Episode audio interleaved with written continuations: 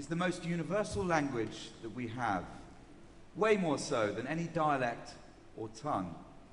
You can play a melody to a child in China and the same melody to a child in South Africa. And despite the huge differences between those two children, they will still draw some of the same truths from that melody. Now, I think the reason why music has this universality, this way of speaking to each and every one of us, is that somehow it's capable of holding up a mirror to us, that it reveals, in some small or large way, a little bit of who or what we are. Okay, by logical extension of this, if music is this universal force, then surely groups of musicians, let's call them orchestras, should reflect every aspect of the community. Logical, but not necessarily true. At TEDx Brussels today, we've been looking forward to the future, 50 years from now. Well, I'm going to ask you to go in the other direction for a minute and to come back with me 50 years into the past, the early 1960s to be precise. And if you took a look at all the great orchestras of the world at that time, a snapshot, how many women do you think you would find playing in those orchestras? The answer? Virtually none. Well, here we are 50 years on in 20, 2011, and pretty much every orchestra on the planet has a fantastic and healthy balance between the sexes. Of course, I hear you say. Totally logical. Well, how about another aspect of the community? The disabled community.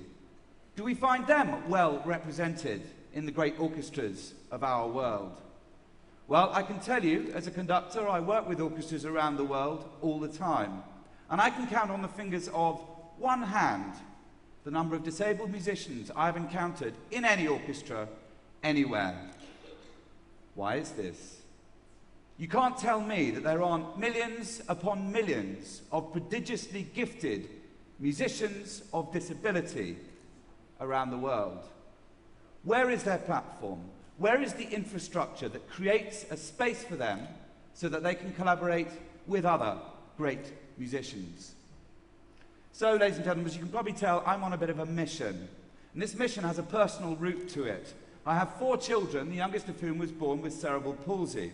She's now five, and through her glorious existence, I suppose I have now become a fully paid up member of the amazing, dizzyingly wonderful disabled community. And I found myself looking at the Paralympics and thinking, what an incredible model that is.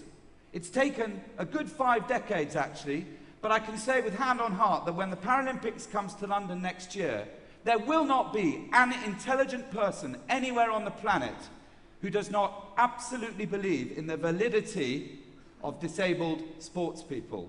What an amazing position to be in. So, ladies and gentlemen, where the hell is music in all this? Apologies to any of you who are sports fans, but music is far more universal than sport. Where is the platform? Where is their voice? So, we in the UK are at the very early stages in forming what will be Britain's first ever national disabled orchestra. We're going to call it the British Para Orchestra because, with the world's eyes on London next year, and particularly on the Paralympics, we want to throw down the gauntlet to every single other country that is represented there to say to them, here's our para orchestra, where's yours?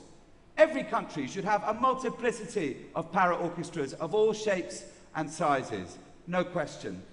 Now, today is a very special day for me because it is the first time that the first four members of my little embryonic para orchestra are going to play in public. Four extraordinary musicians, um, of which the number will grow and grow. I hope in the end the para orchestra could even be as big, as big as 50 musicians. And we present to you today a little sonic adventure, a little piece of kind of improvisational whimsy, if you like. A piece which, of course, the ink is still wet, the clay is still wet. After all, improvisation is never a fixed thing. We decided what we wanted to share with you at the heart of our improvisation was a tune which is beloved of British people. It's one of the only folk melodies that we still recognise in our culture. And here's an interesting thing folk music can tell you an awful lot about the cultural DNA of the country from which it originates. You see, we in Britain, we are quietly melancholic. You know, the rain, it, it does rain, the, the food's not so good.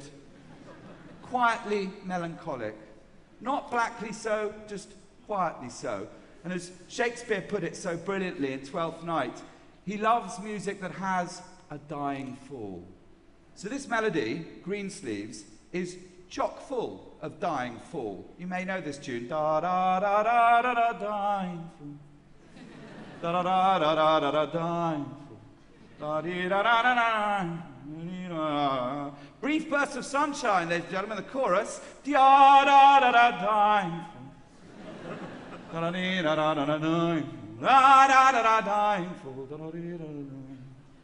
Okay? It's like we need some melodic Viagra in our culture, ladies and gentlemen.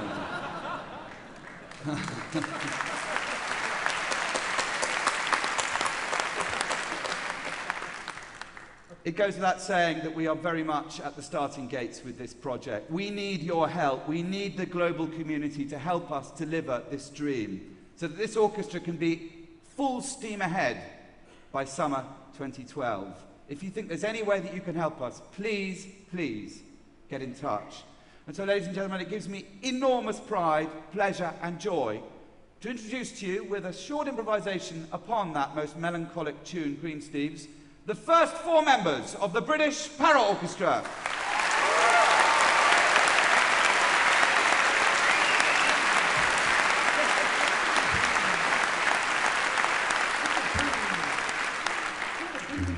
gritar.